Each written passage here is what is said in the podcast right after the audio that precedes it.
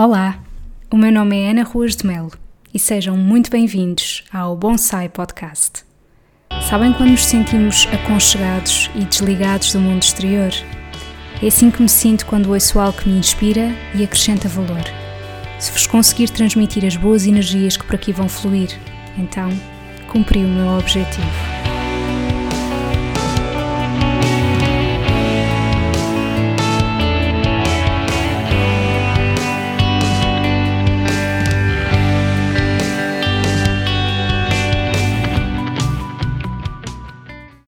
Bem-vindos ao episódio 55 do Bonsai Podcast.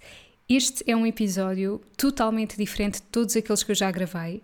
Eu acho que a maioria de vocês deve estar a par. Foi um episódio que eu gravei em direto pelo Instagram, o meu primeiro direto. E portanto, não estranhem que hum, possa se calhar não ter a mesma qualidade que os outros. Eu, por exemplo, esqueci-me completamente que não devia estar a bater com as mãos na secretária onde tenho o microfone pousado, portanto, às vezes ouve-se assim uh, um, uns batuques que não são assim tão agradáveis quanto isso, não é? Porque eu esqueci-me deste pequeno pormenor. Eu tinha que estar a dar atenção aos comentários que vocês iam colocando, a ver se estava tudo ok no direto Instagram, a ver se realmente isto estava a gravar no computador, portanto, perdoem-me por essa. Por essas falhas que surgiram. Foi um episódio que eu gostei muito de gravar. Uh, honestamente, eu ainda pensei em gravá-lo de novo, assim só eu e o microfone, esquecendo diretos, porque achei que para quem esteja a ouvir aqui só no formato podcast pode estar assim um bocadinho confuso. Mas eu acho que esta experiência tinha que ficar gravada desta forma e, hum, e o objetivo era mesmo este, era que fosse um episódio diferente, em que eu desse espaço para que as pessoas pudessem intervir, só assim fez sentido que eu fizesse de facto o direto. E por isso agradeço desde já a todas as pessoas que assistiram, a todas as pessoas que participaram também, Acho que é sempre muito enriquecedor quando temos aqui esta partilha em direto e foi de facto algo diferente, porque quando eu estou a gravar o podcast, eu estou a gravar a olhar para o computador e, portanto, nem sequer tenho a noção do feedback que isto está a ter nas outras pessoas. Por isso, para mim também foi uma experiência muito boa. Espero muito que vocês gostem. Um beijinho e até já. Porquê é que eu também pensei neste tema? Eu sinto que no outro confinamento, pessoas estavam muito hum, numa de hum, fazer pão em casa, experimentar receitas novas. Eu e o meu namorado também fiz, fazíamos muitos jantares temáticos, no sentido de hum, gostamos muito de viajar e, portanto, como não podíamos fazê-lo, acabávamos por todos os fins de semana pensar num país e ir procurar. Boa noite, Helena. Num, num país e ir procurar a gastronomia desse país Uh, e portanto passávamos algum tempo na cozinha. O que eu sinto agora é que neste novo confinamento, que nós já perdemos a conta a quantos confinamentos vamos, mas neste novo confinamento as pessoas já não estão com tanta paciência para ir para a cozinha, não é? E portanto, uh, por vezes falta assim um pouco de criatividade de o que é que eu vou fazer mais, sinto que estou sempre a cozinhar mais do mesmo, é natural, não é? Nós não temos que estar sempre inspirados, não nos temos que sentir sempre criativos e nem tão pouco temos todos que gostar de cozinhar. Portanto, eu acho que isto aqui é um ponto importante de partida, que é, é válido haver aqui pessoas que não gostam de cozinhar. Só que aqui na questão da cozinha é um bocadinho diferente da questão de, imaginem, eu ter jeito para a bricolagem e saber montar um móvel do IKEA. Porque para cozinhar, eh, ou seja, o cozinhar eh, tem a ver com comer, não é? E comer é uma questão eh, de sobrevivência. Portanto, claro que é interessante nós termos algum gosto pela cozinha. Claro que aqui pode haver graus uh, muito diferentes, não é? Pessoas que realmente adoram experimentar receitas novas, investem em livros de culinária, uh, têm mesmo gosto em estar na cozinha, ou pode haver aquelas pessoas que vão cozinhar porque tem que ser, mas que também podem estar interessadas em eh, poder ser um pouco mais criativas no momento de irem cozinhar. Então, eu reuni aqui 10 dicas e eu tenho aqui a minha cábula, porque assim eu tenho boa memória, mas por amor da santa, não é? Portanto, a primeira dica que eu vos dou: identificarem o que é que vocês realmente precisam de mudar ok? Portanto, vamos supor, vocês sentem que uh, eu gostava de comer mais legumes, não é? E então partem desse pressuposto e pensam o que é que eu posso fazer para consumir mais legumes. Será que eu tenho que passar a fazer mais vezes sopa?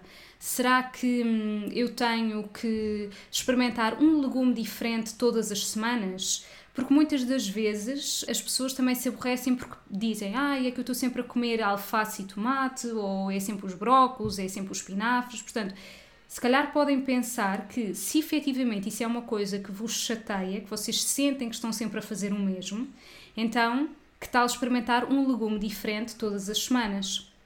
Ou experimentarem cozinhar um legume que já estejam habituados a cozinhar, mas experimentarem fazê-lo de uma forma diferente ok? Portanto, eu acho que é muito importante vocês conseguirem identificar o que é que vocês gostariam de mudar na cozinha. Um, e, portanto, poderá ser esta questão dos legumes, pode ser a questão de, hum, olha, eu gostava realmente de comer menos carne, já estou cansado ou cansada de comer sempre carne e gostava realmente de reduzir o consumo, e então, para isto, se calhar, vou experimentar fazer uma receita vegetariana todas as semanas Vou experimentar cozinhar mais vezes leguminosas e lembrar aqui que as leguminosas, portanto, feijão, grão, ervilhas, favas, lentilhas, elas são extremamente versáteis. Vocês podem fazer estofados, vocês podem fazer hambúrgueres, podem fazer almôndegas. Portanto, há uma, pode até fazer um molho com a leguminosa. Imaginem, eu tenho um uma receita no meu site que é uma massa com molho de feijão branco. Portanto, visualmente parece tipo natas, não é? Mas é um molho de feijão branco. Por isso, até a leguminosa pode ser utilizada para fazer molho. Como vocês podem ver, logo por aqui já há muitas formas de nós podermos variar. Depois, por exemplo, também pode haver a questão de eu sinto que estou sempre a comer o mesmo tipo de acompanhamento, estou sempre a comer ou é arroz, ou é massa, ou é batata. Então, bora explorar outro tipo de cereais, não é? Por exemplo, vou experimentar cozinhar quinoa, ou vou experimentar cozinhar trigo sarraceno, milê, bulgur, uh, cuscuz, que também é um bocadinho mais comum, mas que se calhar há muitas pessoas que também acabam por não fazer massa de leguminosas.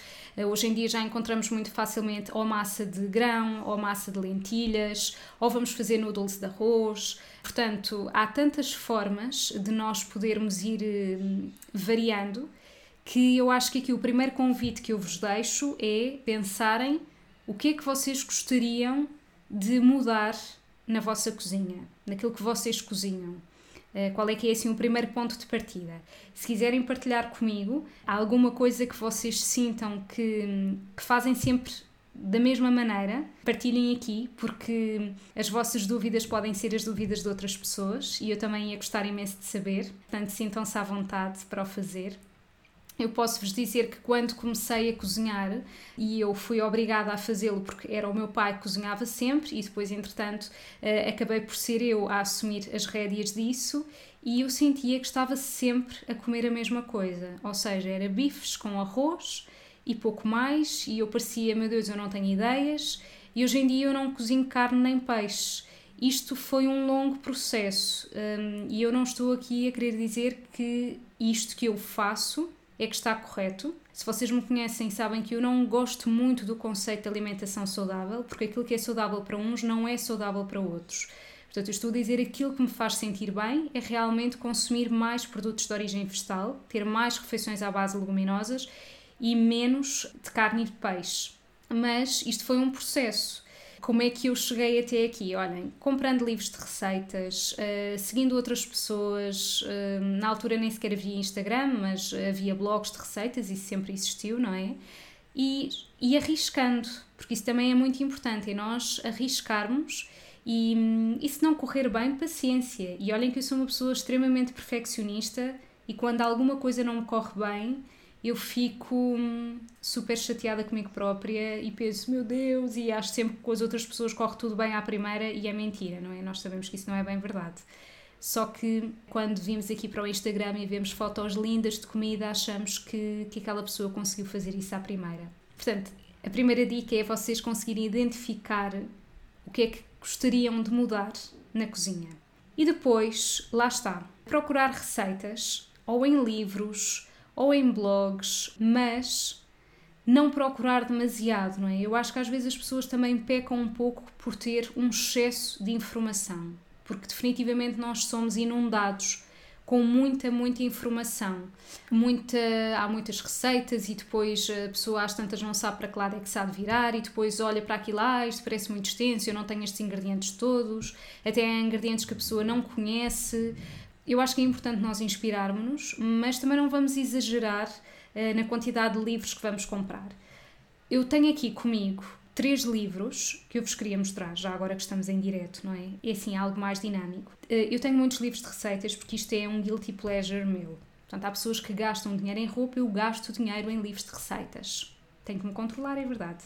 E eu sou aquela pessoa que raramente sigo uma receita de um livro do princípio ao fim. Isto é muito triste dizer, mas é verdade. Só que eu gosto de ter um livro de receitas para folhear, para me inspirar, para pensar: ai meu Deus, isto tem um aspecto ótimo. Pronto, isto também pode ser uma forma de, de inspiração, não é? Sem ter que estar a seguir exatamente a receita. Então, olhem, o primeiro livro que eu tenho aqui para partilhar convosco é este, O Menu da Semana, da Vânia Ribeiro, que quem me conhece sabe que eu sou totalmente fã. A Vânia é autora do blog Made by Choices. Eu também já a convidei para o meu podcast. Se não ouviram, convido-vos a ouvir. Uh, o meu podcast, já agora, eu não disse, não é? Chama-se Bonsai. Existe uh, no SoundCloud, Spotify, iTunes, uh, Google Podcasts. Portanto, conseguem encontrar, basta pesquisarem pelo nome Bonsai. Bom, espaço sai. E hum, eu já convidei a Vânia, portanto, podem procurar o episódio se ainda não ouviram em que nós falamos muito sobre os bastidores do trabalho dela. E este livro, O Menu da Semana, é um livro que eu aconselho muito para todas as pessoas que tenham dificuldade em planear as refeições. Portanto, neste livro vocês não encontram receitas de pequenos almoços, lanches, é almoços e jantares mas tem mesmo exemplos de menus semanais, só receitas vegetarianas, porque é esse tipo de alimentação que a Vânia segue, mas vocês podem sempre adaptar, ok? Isto é muito importante dizer-se. Mesmo que, que vocês consumam carne ou peixe e que queiram continuar a fazê-lo, tudo bem, vocês adaptam. Imaginem uma receita que diz aqui que tem tofu, vocês põem frango ou põem peixe, não, não importa, vocês podem sempre adaptar. Portanto, este é um dos livros que eu recomendo muitíssimo, eu sou fã do trabalho da Vânia é uma pessoa extremamente humilde uh, e que tem receitas muito apelativas e simples e hum, eu gosto muito. Depois, outro livro é este, Cozinha Vegetariana para Bebês e Crianças, da Gabriela Oliveira. Eu não poderia uh, partilhar aqui livros sem falar na Gabriela Oliveira. Para quem não conhece, a Gabriela Oliveira é autora de muitos livros de cozinha vegetariana, é assim uma pioneira nesta área. Também sou fã e eu escolhi trazer-vos este livro para bebês e crianças porque, para já, foi o primeiro livro que eu comprei dela, portanto, tem assim uma simbologia especial para mim, e porque é um livro em que na parte das receitas não há nenhuma receita, naturalmente, que tenha açúcar, não é? Porque isto é dirigido para bebês e crianças e, portanto, sendo o açúcar contraindicado no primeiro ano de vida, então, nenhuma destas receitas de sobremesa leva açúcar. Portanto, leva, por exemplo, tâmaras, é aquilo que é o mais comum, ou leva puré de fruta.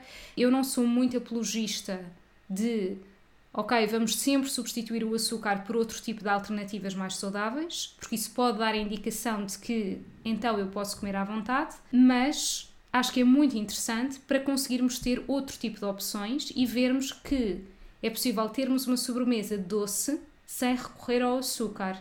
E portanto, por isso é que eu acho que este livro é super interessante. E a Beatriz já está aqui a pôr uns olhinhos com corações, eu sei porque, um, porque também gosta muito da Gabriela Oliveira e de facto este livro é muito bom.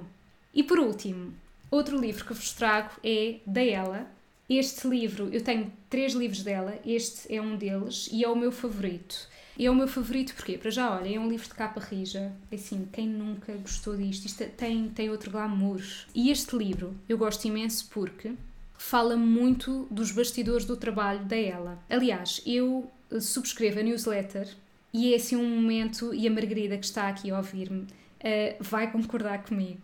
O momento de eu ler a newsletter da ela é assim: eu tenho que ir buscar o meu café tenho que ir buscar o meu quadrado de chocolate preto e penso, meu Deus, agora ninguém vai interromper neste momento. Eu adoro as newsletters dela porque fala muito sobre os bastidores do trabalho dela, sobre inseguranças, sobre coisas que estão a correr menos bem. E assim, é super real, não é só fiz esta receita, uh, bora e experimentem esta receita deliciosa, não é só isso.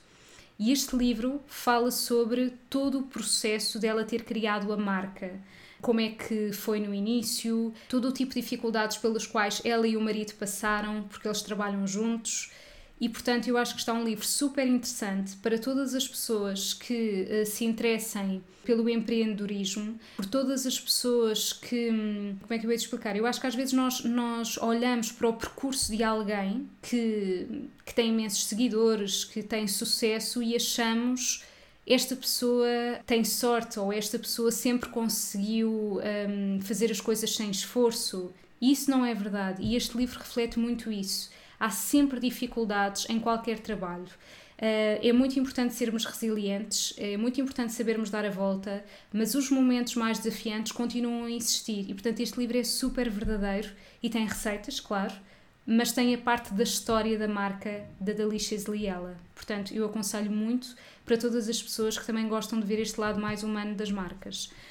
Tão querida Margarida, Sim, eu também tenho uma newsletter e eu já partilhei isto aqui, que hum, eu escrever a newsletter é sim algo super terapêutico para mim. Portanto, se vocês quiserem subscrever, podem ir ao meu site www.anaruasmelnutricionista.pt Olha, a Margarida, é assim, vais para minhas relações públicas. E entretanto, eu tenho que vos confessar uma coisa. É que eu estou aqui no direto, não é? Mas eu estou a gravar ali o podcast e quem for ouvir depois não vai perceber nada. Portanto, a Margarida Góis, uma amiga minha, estava a dizer que fazia sentido para quem quisesse subscrever a newsletter do meu site. Meu Deus, eu vou ter tanto trabalho a editar este episódio, socorro. Uh, mas pronto, não quero saber. Podem subscrever a newsletter, é gratuito, claramente, e portanto tenho todo o gosto em ter-vos desse lado. Portanto, são estes três livros que eu trouxe.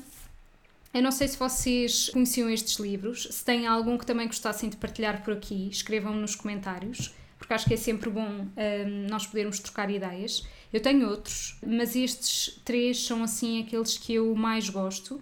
Não significa que são aqueles uh, a quem eu mais recorro, porque vocês já perceberam que eu sou péssima para seguir receitas, mas uh, eu gosto muito de os ter por aqui, são uma fonte de inspiração. Portanto, já vimos, primeiro que tudo, identificarem o que é que vocês gostariam de mudar na vossa alimentação, depois irem procurar receitas que até pode ir no seguimento disso, não é? Ou seja, imaginem, olha, eu gostava de comer mais vezes legumes, mas sinto que estou sempre a comer os mesmos bora procurar receitas. Eu digo muitas vezes em consulta que os legumes não têm que estar ali metade do prato, um brócolo ou uma alface. Não, pode ser, uh, os legumes fazem parte do prato, não é? Vocês podem fazer um estofado em que põem uh, o azeite, a cebola, o alho, podem pôr tomate ou aquele tomate pelado que, quanto muito na lista de ingredientes, diz só tomate e um conservante, não tem açúcar adicionado, está ok. Juntam legumes, juntam courgette courgette, juntam abóbora, juntam espinafres um, e depois põem o resto, que pode ser ou uma leguminosa, ou põem tofu, ou põem carne, ou põem peixe, e portanto o legume faz parte do prato. E quem tem consultas comigo sabe que eu uh, digo isto muitas das vezes, porque é também aquilo que eu pratico na minha alimentação, porque é aquele tipo de prato de tacho, não é? Que rende para mais vezes e que já lá está tudo. Portanto, não há aquela desculpa de ah, esqueci-me dos legumes, ainda vou ter que cozer alguma coisa. Os legumes são tão versáteis que não têm que ser vistos apenas como algo que vocês têm sempre que comer cozidos e como obrigação. Eu estou a falar na parte dos legumes porque é uma coisa que eu sinto muitas dificuldades em consulta na maioria das pessoas, mas poderia estar a falar de outra coisa qualquer, como por exemplo, tal como eu referi no início, uh, variarem no tipo de acompanhamentos e, portanto, é vocês identificarem o que é que gostariam de mudar. Tenho aqui um comentário. Pão de queijo em casa. Os livros da Bela Gil, uma nutricionista brasileira, adoro. Obrigada pela partilha. Eu, por acaso, não conheço esses livros, mas vou ficar aqui com esta dica para, para depois poder pesquisar. Obrigada. Mais alguém gostaria de partilhar eh, alguns livros que goste? Eu sei que a Margarida Gosta também é fã da ela. Aliás, ela tem a, hum, a aplicação, uh, porque ela tem uma app uh, que é paga e que tem também várias receitas e que vocês podem subscrever, podem pagar essa aplicação se quiserem, eu por acaso não tenho. Depois de falarmos em procurar receitas, há uma coisa muito importante, outra dica, que é vocês verificarem a vossa despensa e frigorífico antes de irem às compras. Portanto, vocês têm que ver se aquilo que vocês já têm em casa já vai conseguir solucionar aquilo que vocês pretendem melhorar na vossa alimentação. Às vezes nós temos ali alguma coisa esquecida no congelador. Desculpem, vou interromper para ler o comentário da Margarida. Jamie Oliver, imensa variedade e simples, verdade. Também tenho aqui um livro dele, ela, muito barata à app, com meditações, receitas e exercício. Boa, exatamente. E, portanto, estava-vos a dizer que é muito importante nós irmos verificar o que temos na despensa e no frigorífico antes de irmos fazer compras desnecessárias. Isto também vem um bocadinho ao encontro da questão do desperdício, não é? Ou seja, se eu estou sempre a ir comprar sem ver aquilo que eu tenho em casa, a probabilidade de eu ter desperdício é muito grande. Portanto, vão primeiro à despensa, vão ao vosso frigorífico, vão ao vosso congelador e vejam aquilo que têm. E até às vezes, com o pouco, entre aspas, que têm, vocês conseguem fazer refeições muito saborosas e equilibradas e até muitas das vezes descobrirem pratos que podem ficar excelentes e que vocês nunca na vida iriam fazer se não tivessem que fazer, entre aspas, omeletes sem ovos. Percebem o que eu quero dizer? Portanto, isso vai dar aso à vossa, hum, à vossa criatividade. Adoro as receitas dela, saborosas, inspiradoras e fáceis de fazer. Exatamente. Nós somos fãs cá em casa de uma receita dela que é o caril que leva quinoa, leva grão, leva leite de coco e é muito, muito bom. É assim dos meus pratos favoritos. Um, lá está, o meu namorado tem paciência para seguir receitas. Eu é que não tenho. E, e perco com isso. Olá, Salomé! Perco com não ter paciência para seguir receitas. Max Lamana, exato, também já ouvi falar nele. Receitas sobre desperdício, ensina a utilizar partes de alimentos que muitas das vezes são desperdiçados, entre outras. É verdade. Aliás, foi também a, a Vânia Ribeiro que me falou nele, que é uma das inspirações dela. Eu gosto, por exemplo, imenso de saber as pessoas que trabalham em cozinha, que, que a vida delas é, ao fim e ao cabo, fotografar comida e criar receitas, onde é que as pessoas uh, se vão inspirar. E de facto, a Vânia Ribeiro também se inspira bastante no Max Lamana. Outra das dicas que eu vos deixo é vocês fazerem uma lista de compras, mas serem objetivos. Depois de vocês verificarem a vossa dispensa e frigorífico, vocês vão fazer uma lista de compras, mas vão ser objetivos. Há muitas das vezes pessoas que vão ao supermercado e ah, uma promoção disto e bora comprar e ah, isto também deve ser bom, vamos. Não, vocês primeiro tinham um objetivo daquilo que vocês queriam mudar na vossa alimentação e vocês vão às compras com esse objetivo principal, não é? Imaginem, eu quero comer menos carne, quero uh, passar a comer mais leguminosas. Então, bora, vou à procura de comprar mais leguminosas. Eu decidi experimentar uma receita vegetariana por semana. Ok, fui procurar uma receita, aquela interessou-me, vou procurar os ingredientes específicos para eu fazer esta receita.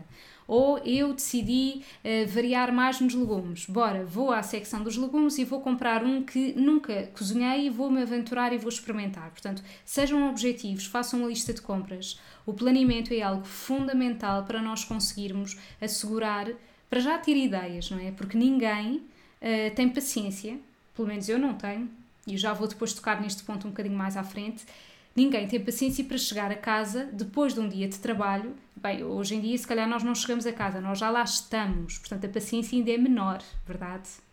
Portanto, ninguém tem paciência para às nove da noite ainda se ir pôr a descascar eh, batatas, por amor de Deus. Eu, pelo menos, não tenho.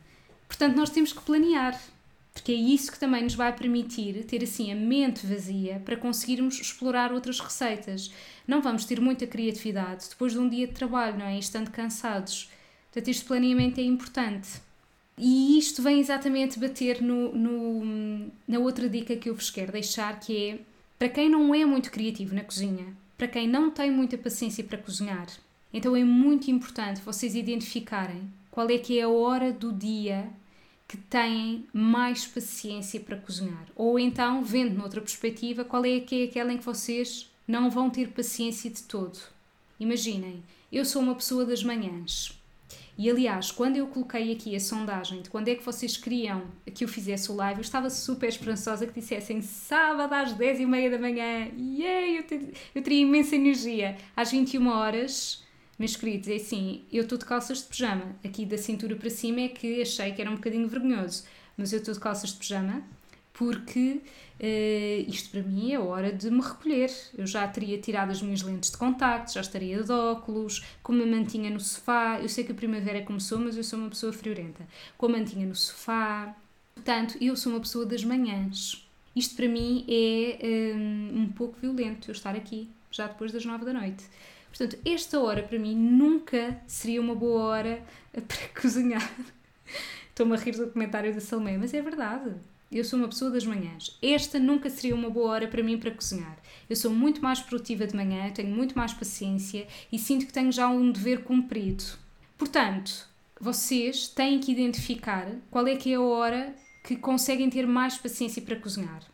Será que é, imaginem, é um domingo uh, que têm mais tempo livre e vão cozinhar e ficam já com essa tarefa para o resto da semana? Será que, ok, eu até nem me importo de cozinhar durante a semana, mas uh, será que é de manhã? Para outras pessoas, não. Ao final do dia eu sinto que até é um momento para relaxar. Não há uma ordem certa, não existe uh, uma forma certa para nós planearmos as nossas refeições. Deve ser, obviamente, na altura que vos trouxer menos moça, digamos assim.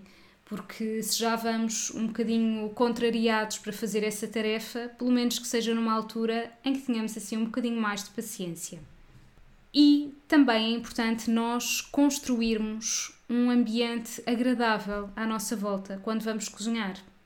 Seja, por exemplo, ouvir um podcast, seja ouvir música, seja estar em silêncio, ok? Um, vou ler aqui o comentário da Salomé. O ideal será cozinhar duas vezes por semana apenas. Tenho dificuldades em planear as minhas refeições. Moro sozinha, trabalho imenso e às vezes esqueço-me de comer. Então, Salomé, para mim, na minha perspectiva, não há uma forma certa de planear as refeições. É aquilo que funcionar melhor para ti será, o ideal será cozinhar duas vezes por semana apenas. E assim, se tu tens dificuldade em planear as refeições, não tens muita paciência para ir para a cozinha, eu acho que se calhar uh, cozinhar duas vezes por semana e tendo em conta que vives sozinha seria o suficiente, ok? Eu que vivo com o meu namorado, uh, eu cozinho duas vezes por semana, se calhar não cozinho mais do que isso, e aquilo que eu aposto muito é em pratos de tachos, não é? Portanto, aquele tipo de pratos que rendam mais. A verdade é que nós não consumimos carne e peixe em casa, ou é mesmo muito raro, portanto, todo o tipo de pratos com leguminosas por si só já vão ser pratos que rendem bastante. Mas é assim, vai depender. Eu posso vos dizer como é que eu costumo planear as minhas refeições. Eu não tenho propriamente um dia fixo para cozinhar, isto porque o meu horário de trabalho também vai sendo flexível e eu vou vendo mais ou menos quais são os dias daquela semana em que eu vou ter mais tempo para cozinhar. Garantidamente eu faço sempre isso de manhã. Porque lá está, é quando eu tenho paciência. Ao final do dia, para mim, é para esquecer. Eu acho que iria queimar tudo e iria tirar, os tachos todos ao ar, porque não ia dar nunca sei o cozinhar, planear, etc. Um, eu sei que isto é difícil no início e parece que nos faltam ideias, sem dúvida.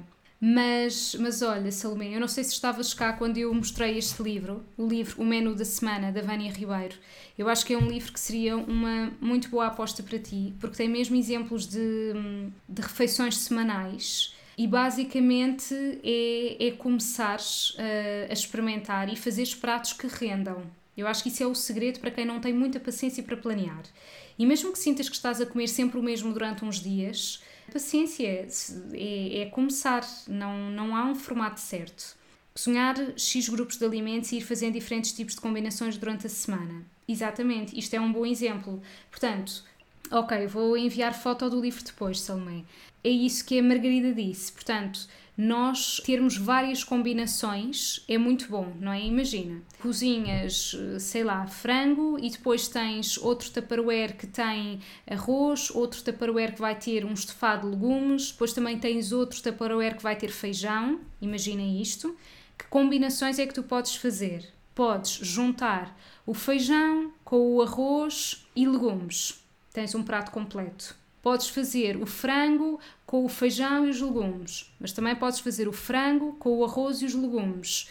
Podes ter dois tipos de taparoés diferentes com legumes diferentes. Portanto, tu podes ir complementando pratos diferentes com as mesmas bases e parece que tens sempre pratos diferentes, mas ao fim e ao cabo são os mesmos ingredientes. Tem, imagina, já estás farta daquele frango que te sobrou. Tu podes picar, uh, podes fazer o recheio de uma lasanha, podes, um, ehm, por exemplo, juntar leite de coco uh, e caril e, e, portanto, teres um caril. Podes fazer uma quiche em que mistures ovos, aqueles legumes que estavam a sobrar no frigorífico, mais o resto de, do frango, não é? E tens uma quiche. Eu acho que o grande segredo também é tu teres sempre noção daquilo que tu tens no frigorífico, também para não deixar estragar. E em última análise, quando vês que não vais conseguir consumir aquilo tudo, tu congelas. Um, e um dia em que não tenhas paciência, foste super amiga de ti própria e vais ver que no congelador tinhas uma surpresa feita por ti há um mês atrás. Também podemos fazer surpresas dessas a, a nós mesmas, não é? Portanto, eu acho que aqui a dica da Margarida é mesmo isso, lá está. Não, não há uma forma certa para nós planearmos as refeições. É aquilo que se vai adequar mais a nós mas aposta em pratos que rendam mais, ok? Pelo menos é isso que eu costumo fazer. E eu estava a dizer aqui que o outro ponto importante é nós criarmos um ambiente agradável, não é? Se irmos para a cozinha já é uma coisa que hum, nós não gostamos muito, ou mesmo quem goste, nem sempre está com disposição para ir. Portanto, bora pôr um ambiente mais agradável, bora, por exemplo, pôr um podcast, uma música, ou simplesmente estar em silêncio, percebermos o que é que realmente nos apetece mais. Eu lembro muito bem que num Natal, eu já não sei precisar em que ano foi, eu estava super inspirada. E eu um, pus assim uma playlist de músicas natalícias e fiz aquela massa quebrada que nós compramos para fazer quiche, não é? Eh, fiz um recheio com lentilhas e com legumes e cogumelos e depois coloquei dentro da massa quebrada, enrolei e levei ao forno pincelado assim com um bocadinho, o que é que era? Acho que pus azeite, pimentão doce, uh, um bocadinho de molho de soja e pincelei por cima da massa quebrada, levei ao forno e digo-vos, assim, aquilo ficou ótimo. E eu não consegui voltar a fazer de uma maneira que me soubesse tão bem como naquele dia. Conclusão, foi porque eu estava mesmo naquele momento presente, eu estava com a minha playlist de Natal, eu estava a cozinhar com calma eu não estava preocupada se aquilo ia correr bem ou mal. Eu estava simplesmente a usufruir do momento e correu muito bem, porque vocês hão de reparar que quando estão a fazer as coisas à pressa, quando estão enervados, as coisas não correm bem. Vamos queimar o prato, ou vamos nos esquecer daquilo ao lume, ou parece que não acertamos com os temperos, porque os alimentos, na verdade, eles também sentem, não é? A forma como nós estamos a cozinhar. Se for tudo demasiado à pressa, as coisas não vão correr bem. Por isso é que faço aqui também uma partilha pessoal que eu não consigo ver aquele programa do Hell's Kitchen. Socorro! Porque aquilo é tudo aos berros e eu penso, oh meu Deus, aquilo enerva-me de uma maneira. Bem, eu não era capaz de trabalhar numa cozinha, digo-vos já, não era. E, e portanto aquele programa enerva-me no sentido em que um momento que podia ser de calma e tranquilidade, que é estarmos a cozinhar para alguém ou para nós próprios, vira um, um completo sofrimento. Não sei se vocês costumam ver o programa ou não, mas aquilo enerva-me. Eu fico séria a ver aquilo. Bem, também aquilo não dá muita vontade de rir, não é? A não ser pessoas que se riam da desgraça dos outros. Mas eu não gosto muito. Portanto, criarem um ambiente agradável. Eu acho que é muito, muito importante. Claro que nós não vamos estar sempre com disposição para ir cozinhar eh, de forma zen, não é? Eu muitas das vezes cozinho porque tem que ser, mas portanto tento pelo menos que esse momento seja o mais agradável possível e aproveito para ouvir um podcast de algum assunto que me interessa e, e sinto que o tempo passa mais rápido. E depois, eu acho que há aqui um ponto muito importante e que eu julgo que nem sempre é muito falado, que é vocês pensarem, esquematizarem mentalmente a ordem de tarefas. Imaginem, eu quero cozinhar legumes, mas também vou querer cozinhar arroz e depois no final vou querer fazer um estofado. Por onde é que eu vou começar? Eu iria começar da seguinte forma: vou pôr água ao lume a ferver e depois da água estar a ferver, vou colocar os legumes, vou esperar que eles cozam, vou escorrer esses legumes depois de cozidos guardo essa água de cozer os legumes e é nessa água que eu vou a seguir fazer a minha próxima tarefa, que é cozer o arroz, por exemplo. Qual é que é a vantagem de vocês pensarem de forma esquemática naquilo que pretendem fazer? Para já, vocês conseguem poupar loiça. Vocês estão a utilizar a mesma panela para a mesma receita. Conseguem poupar água. Vocês estão a aproveitar a água de cozer os legumes para depois cozerem o arroz. E estão a conseguir poupar tempo também. Imaginem que vocês vão para a cozinha e pensam, ok, vou ter que fazer esta receita, mas, mas não se organizam. Às tantas é assim, já têm um tacho ao lume com não sei o quê, depois têm outra panela, depois, ai, afinal faltava-me isto. Portanto, antes de começarem, pensem na ordem das tarefas. E qual é que é a vantagem de vocês cozerem o arroz, foi um exemplo que eu dei, o arroz na água terem cozido os legumes?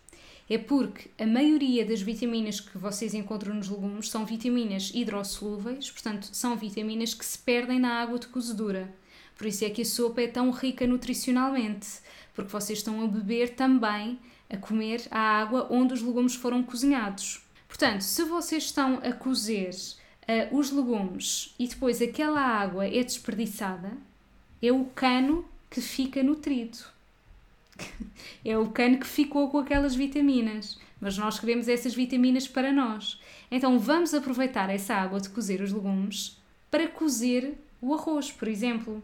Ou então para aproveitá-la para o estofado que vamos fazer a seguir. Ou se vocês virem, ok, nesta receita já não dá para eu incluir essa água, vocês podem guardar no frigorífico e no dia seguinte, olhem, eu vou fazer sopa e vou aproveitar esta água para fazer sopa. Ou vão congelar e num dia queiram fazer um risoto, têm aquela água ter cozido os legumes e que tem sempre já um sabor diferente.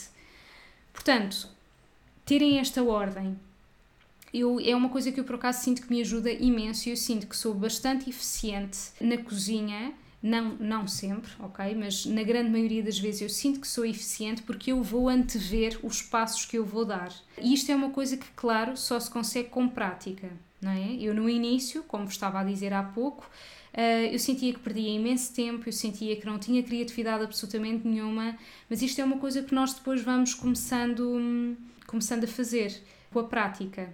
Fica tão mais saboroso e poupamos água. É verdade, é mesmo isso fica muito mais saboroso, porque os próprios sucos, não é? Tudo aquilo acaba por, um, por ajudar no sabor. Portanto, esquematizem mentalmente aquilo que vocês precisam de fazer. Uh, também há quem defenda que, que, Não é bem há quem defenda, portanto, aqui há várias formas. Imaginem, há aquelas pessoas que, muito bem, eu vou fazer esta receita, vou buscar todos os ingredientes que eu preciso para esta receita, vou pô-los em cima da bancada. Ou então há aquelas pessoas, como eu, que vão buscando os ingredientes à medida que vão precisando. Portanto, na minha opinião, não existe uma forma certa. Existe aquela que vocês sentem que se adequa melhor a vocês. Mas se vocês sentem que realmente precisavam de ser mais organizados para fazerem as vossas refeições, para cozinharem, então se calhar é uma boa ideia, de facto, vocês também irem buscar logo os ingredientes todos que precisam, porque uh, vai-vos poupar tempo a ir para a despensa e depois vão procurar no frigorífico e depois uh, acaba por ficar uma grande salganhada na cozinha. Portanto, vocês vão, vão sendo mais específicos e, e vão conseguindo ter o, ambiente mais mais limpo e mais organizado. E eu acho que isso realmente também é muito importante para não estarmos assim no meio do caos. E isto leva-me à outra dica, que é exatamente esta: limpar enquanto sujamos ok? Sempre que sujamos alguma coisa, vamos limpar a seguir. Eu vou ler este comentário. Eu gosto sempre de deixar tudo à mão, sinto fica mais prático preparar os alimentos. Exato. É isso mesmo, Bruna. Eu, por acaso, não, não costumo fazer isso, mas, por exemplo, eu sei que a Vânia Ribeiro faz isso. Ela mostra muito isso até nos stories aqui pelo Instagram. Portanto, ela vai primeiro buscar os ingredientes todos e depois vai usando. Eu acho que, honestamente, é bastante prático, sem dúvida. E agora até me lembrei aqui de uma questão que eu aprendi com ela, que os vossos frasquinhos dos temperos, não é? Imaginem, das especiarias, do pimentão doce, do alho em pó, etc. Muitas das vezes as pessoas queixam-se de que depois aquilo fica preso ao fundo, depois têm lá que ir com uma colher, não é? Ficou tudo assim grudado, já não está soltinho. Isto tem muito a ver do, o, com o sítio onde vocês armazenam. Ou seja, se vocês estiverem a armazenar junto do fogão, que era isso que eu fazia também, com o vapor d'água, que se vai criando, aquilo realmente vai formando grumos e depois fica super difícil de soltar. Portanto, o que é que é o ideal? É vocês não terem esse fres estes frasquinhos de especiarias junto do fogão, colocarem mais afastados e até o ideal é Em vez de irem buscar do género fresquinho com pimentão doce e irem colocar assim na panela, é vocês com uma colher tiram a quantidade que querem e põem na panela porque não estão a sujeitar o, o frasco ao vapor que está a sair da panela. É isso que vai fazer com que as especiarias depois acabem por ficar todas aglomeradas. Já, já no que limpar o que vai sujando não dou conta. Ok, já percebi. No que diz respeito a ir limpando aquilo que vai sujando, já não dás conta, não é, Bruna? E assim, eu por acaso, é uma coisa que o meu pai sempre me ensinou, que é, à medida que isto está a ficar sujo, vais limpando. Eu acho que é muito importante, mesmo. Eu sei que há pessoas que preferem primeiro fazem o caos todo e depois é que vão limpar. A nível visual, eu sinto que eu sinto que é importante eu ir tendo um espaço limpo. Porque imaginem, quando vocês estão a cozinhar alguma coisa, há aquele tipo de momentos que é, que é um tempo morto, não é? Ou seja, que nós temos que esperar que os temperos vão apurando, temos que esperar que alguma coisa vá cozendo e então ficamos assim, ok, neste, nesta fase eu não posso fazer nada. Então é uma excelente oportunidade para vocês irem limpando aquilo que já sujaram. Vocês vão ver que dessa forma dá-vos. Para já não é no final vocês sentirem que têm imenso trabalho, porque eu pessoalmente, uma das coisas que eu menos gosto no ato de cozinhar é ter que limpar tudo a seguir, é ter que lavar a louça, ter que arrumar, cansa-me imenso. E portanto, se eu for fazendo isto faseadamente, aquilo que me sobra no final para arrumar é muito menos do que se eu não tivesse tido esses momentos em que fosse limpando. Já percebi que esta, esta questão de, dos temperos foi uma boa dica, ainda bem. Eu também passei a fazer isso cá em casa e realmente faz bastante diferença. Eu sinto que tenho que ir limpando nos tempos mortos, não perca a motivação para continuar. Exato, Cristiano. É isso. Eu também, eu também sinto muito que, que é muito importante eu ter um espaço limpo, não é? Isto vem um bocadinho ao encontro. Vocês reparem que a questão da cozinha não é muito diferente de outras áreas da nossa vida se eu tiver uh, que ter um processo criativo no meu trabalho e estiver com um ambiente de trabalho no meu computador cheio de ícones, ou se tiver uma secretária completamente abarrotada em, em papelada, eu se calhar não vou sentir muito criativa, não é? Eu se calhar não vou sentir que tenho. Uh, não vou sentir com ideias a fluir. Portanto, precisamos de um espaço limpo para sentirmos que, que podemos criar alguma coisa diferente, para estarmos motivados, para para conseguirmos estar ali com prazer. Portanto, na cozinha não é diferente. É assim na cozinha, é assim em algum trabalho que requer a nossa criatividade. É muito importante termos estes espaços organizados. Exatamente, Isabel. Os temperos ficam melhor longe do quente do fogão. Sim, é isso mesmo. Uh, e o ideal é, tal como eu vos tinha dito, tirarem mesmo uma, a colher do, do próprio, da especiaria que vocês queiram colocar na comida, em vez de ser com o frasco diretamente. Vai fazer muita diferença. Depois, outra coisa que eu acho muito importante é nós provarmos enquanto comemos. E eu acho que, às vezes, as pessoas que seguem demasiado as receitas esquecem-se de fazer isto, porque pensam, Nesta receita, esta receita já foi testada, está aqui exatamente escrito quais são os temperos, diz uma colher de chá de pimentão doce, diz uma colher de chá de alho em pó, uma colher de chá de curcuma, uh, sal QB, pronto, imaginem, não é? E portanto eu não tenho que me preocupar em estar a provar, porque se está escrito que é uma colher de chá de pimentão doce, é uma colher de chá de pimentão doce. E a verdade é que isto foi uma coisa que eu também um, ainda tive mais sensibilidade nesta questão depois de conhecer a Francisca Feiteira, que eu ainda não tinha falado aqui neste nome, a Francisca Feiteira é uma rapariga incrível que eu também já entrevistei para o meu podcast e eu gosto muitíssimo dela. Se não a seguem, por favor, sigam. A Francisca Feiteira é cozinheira, ela tem um restaurante que se chama O Aconchego do Quintal e tem, tem um, um canal no YouTube que se, chama, que se chama A Cozinha da Conchego, que tem receitas tão boas e vocês vão ver, se virem algum vídeo dela, que ela tem uma, uma vibe mesmo, mesmo boa. Eu adoro a Francisca, ela é uma pessoa extremamente humilde, mesmo querida e carinhosa, e uma das coisas que ela diz muito é que nós temos que provar enquanto estamos a cozinhar. Imaginem que vocês estão a fazer um caril que leva abóbora. Há abóboras que são mais doces do que outras, não é? Isto tem muito a ver, por exemplo, se o produto que vocês compram é biológico, tem muito a ver se o produto que vocês compram é da época. Tudo isso vai influenciar o tipo de abóbora, não é? Porque há vários tipos de abóbora. Há aquela abóbora Hokkaido, há abóbora manteiga, abóbora menina, portanto, só por aí elas já podem ter sabores diferentes. Então vocês não podem simplesmente confiar naquilo que está escrito no livro de receitas e de não provarem.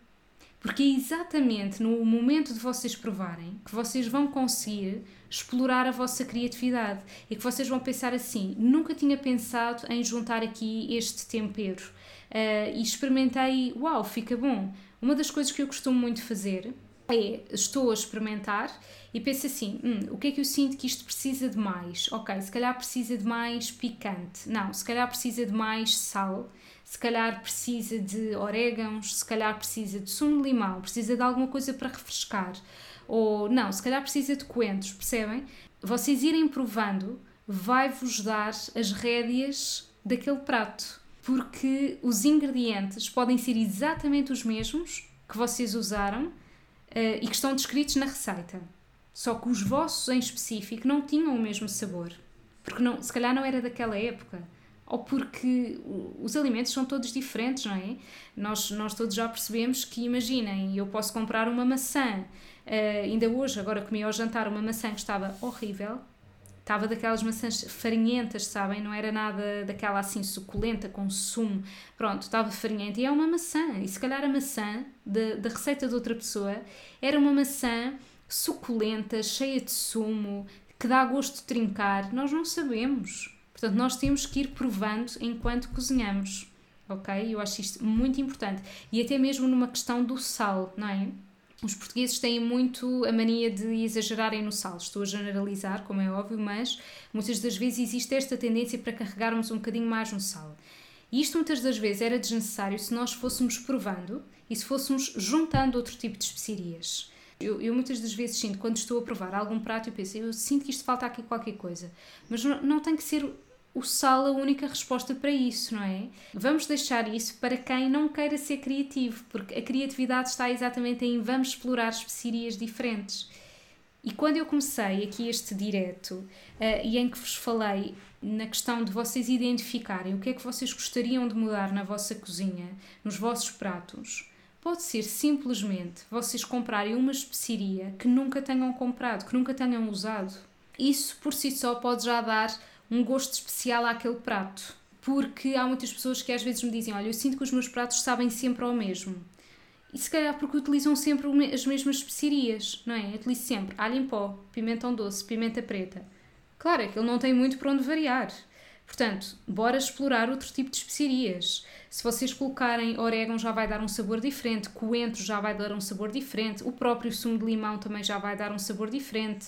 Até imaginem, eu às vezes tenho tenho um prato, gostava que aquilo criasse mais molho, eu vou buscar um bocadinho de bebida vegetal ao frigorífico e junto. Provavelmente não estou a dar assim nenhuma ideia espetacular, mas isto para vos mostrar que com pouco nós também podemos fazer muito. Não precisamos assim de nada de espetacular e ai não, isto aqui ficava bem, eram umas natas ou um molho bechamel ou não.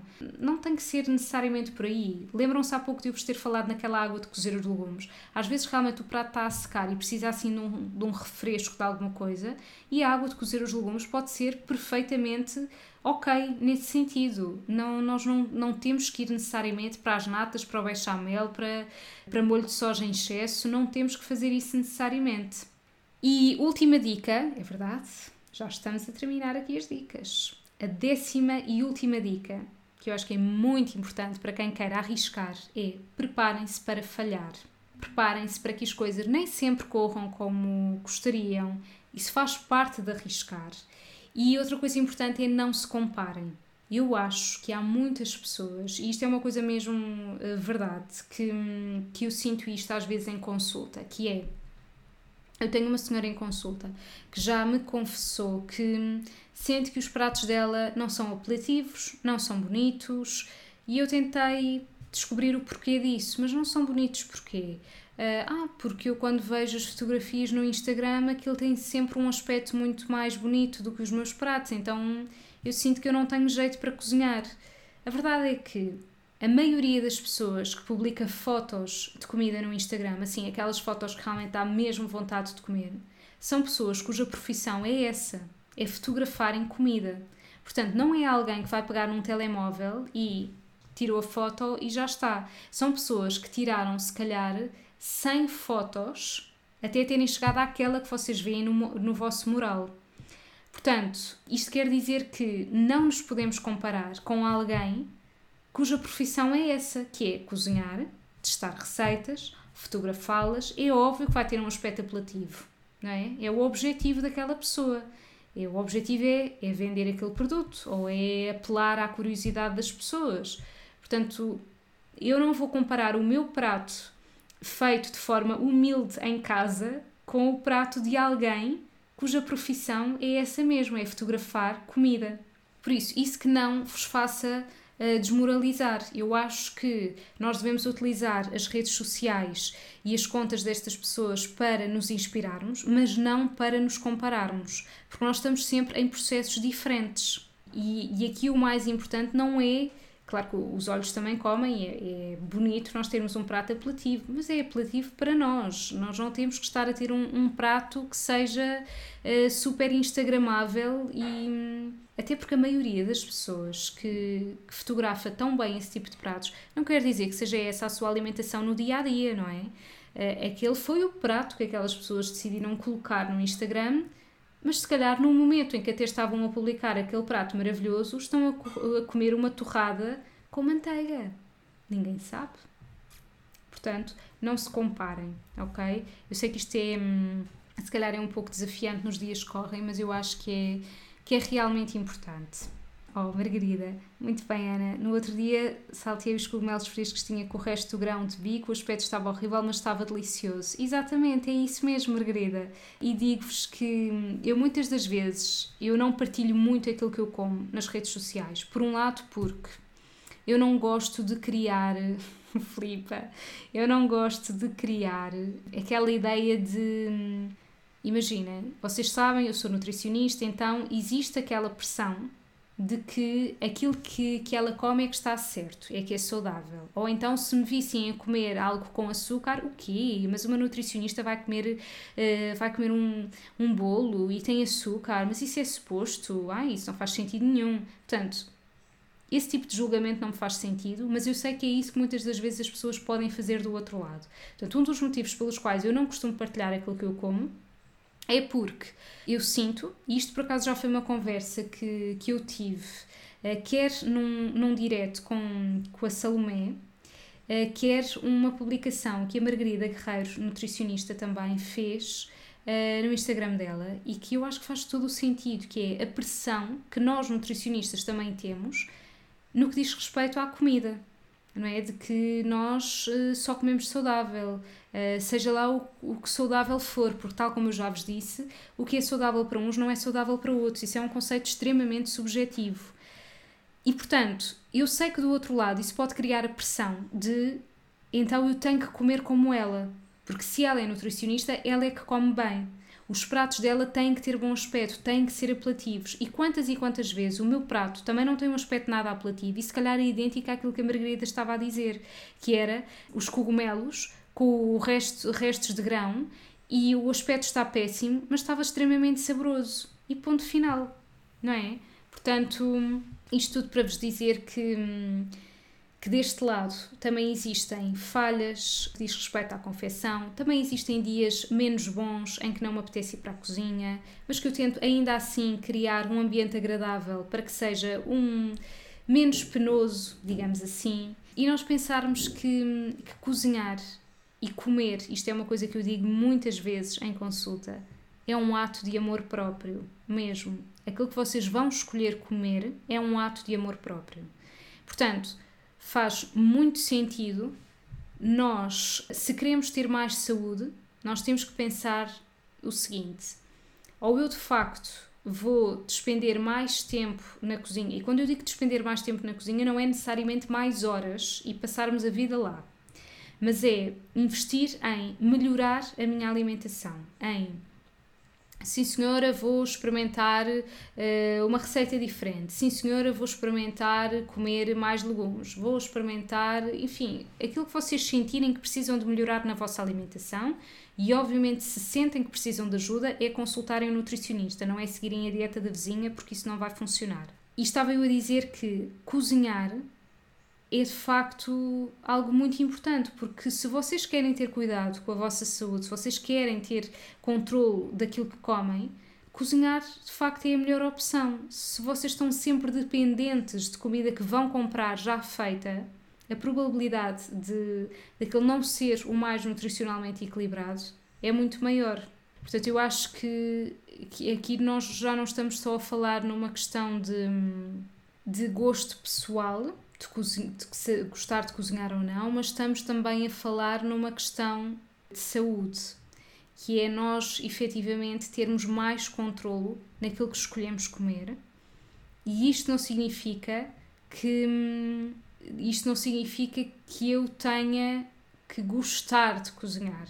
Isto significa que eu posso tornar uh, o momento de cozinhar um pouco mais agradável se eu de facto não gosto assim tanto ok? Eu acho que fui confusa agora. Porque assim, eu sou mulher, mas eu não sou multitasking. Geralmente diz, ah, as mulheres conseguem fazer imensa coisa ao mesmo tempo. Vou-vos explicar.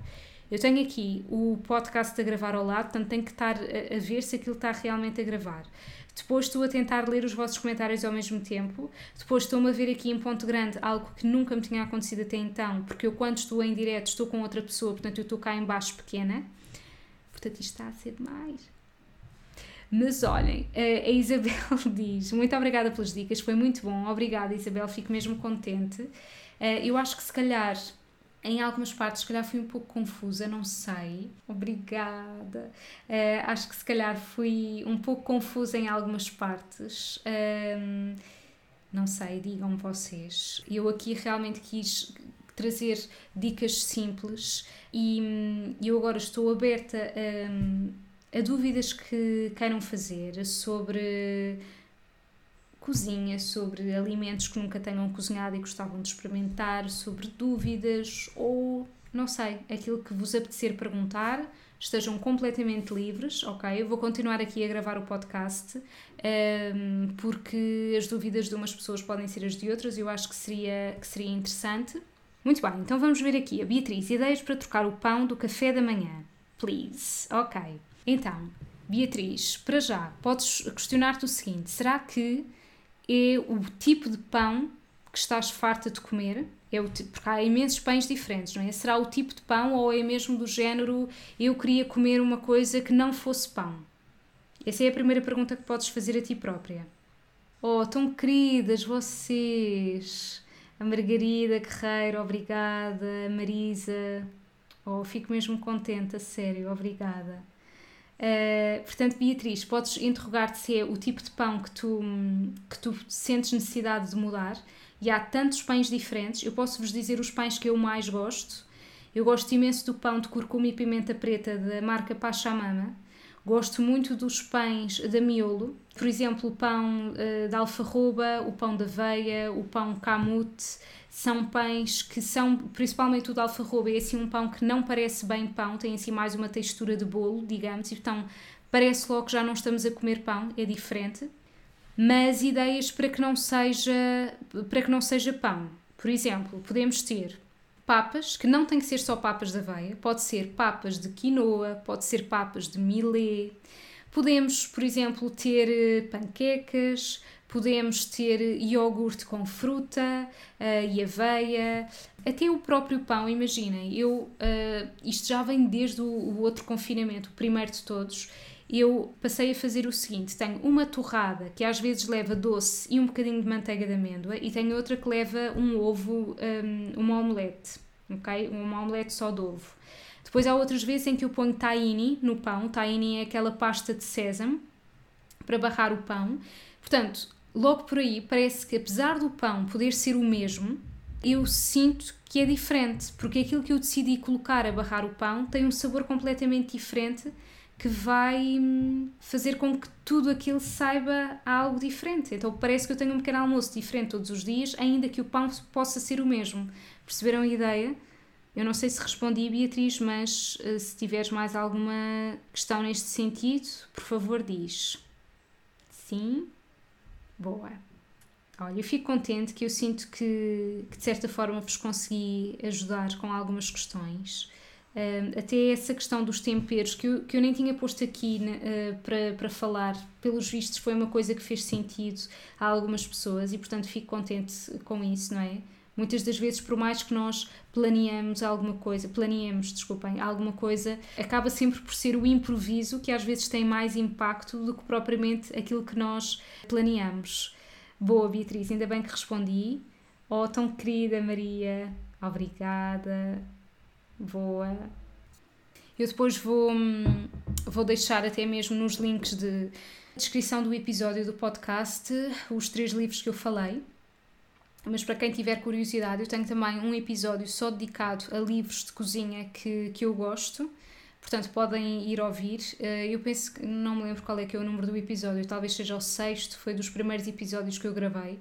Eu já vou em 50 e tal episódios e nem acredito, mas é verdade. E acho que foi assim de, das melhores coisas que me passaram pela cabeça em 2019, que foi ter começado a gravar podcast, porque, tal como eu vos disse, é algo que, que eu posso fazer sem ter que estar preocupada com o meu visual, não é? Eu posso estar a gravar de pijama, eu posso estar com olheiras e super mau aspecto, e aquilo que vocês vão ouvir é somente a minha voz.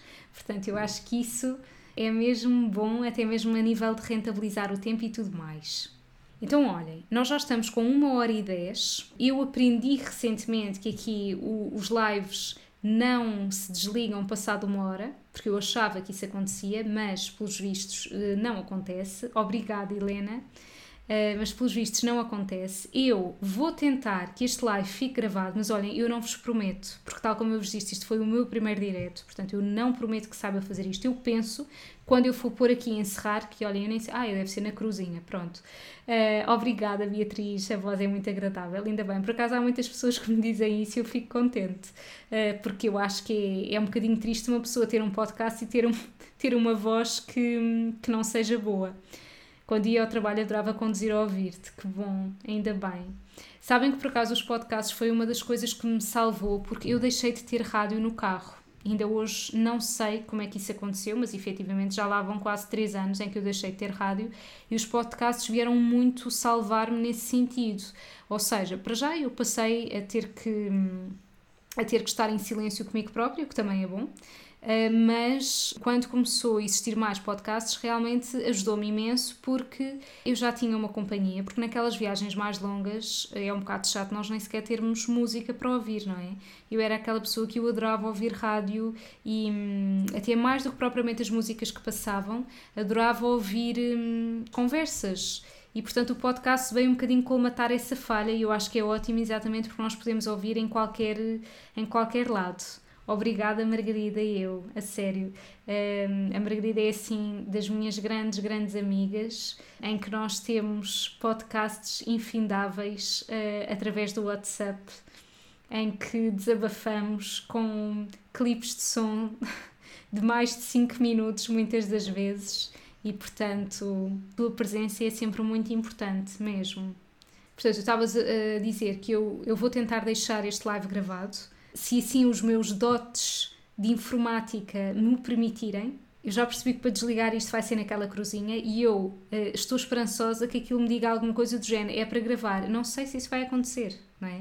Eu não fiz nenhum teste, porque isto mais ridículo é que é assim, não dá para testar um direto, porque o próprio teste de um direto é um direto em si. Portanto, eu não pude testar, não é? Eu eu tinha simplesmente vergonha de testar um direto e depois aparecia aqui do nada e vocês não percebiam. Uh, se calhar até ninguém ia dar por isso, mas não sei. Portanto, isto, olhem, vai com fé. Não sei se vai correr bem ou não. Eu espero que sim. Se ficar gravado, obviamente que vos direi. Irá ficar no IGTV. Eu acho que é por aí que vai ficar. Eu, entretanto, vou parar aqui de gravar o podcast Exatamente, Cristiano, pelo menos o podcast vai ficar gravado para ouvirmos no teu canal Bonsai. Olá, daqui é a Ana do futuro, porque me lembrei, aliás, constatei quando estava aqui a editar o episódio que aqui no que diz respeito ao podcast eu não me despedi de vocês, só me despedi uh, no direto do Instagram. Portanto, venho aqui para este episódio não acabar assim de uma forma abrupta e feia, despedir-me e dizer-vos que espero que vocês tenham gostado deste formato diferente. Se gostavam que eu fizesse mais diretos pelo Instagram, por favor digam-me, respondam por eh, comentário aqui ao podcast. Por exemplo, se vocês ouvirem através da aplicação do SoundCloud, dá para vocês deixarem o vosso comentário ou enviem mensagem privada ou e-mail, tem todas essas informações na descrição de cada episódio e, portanto, eu gostaria imenso de saber o vosso feedback. E agora sim, despeço-me, um grande beijinho e até ao próximo episódio.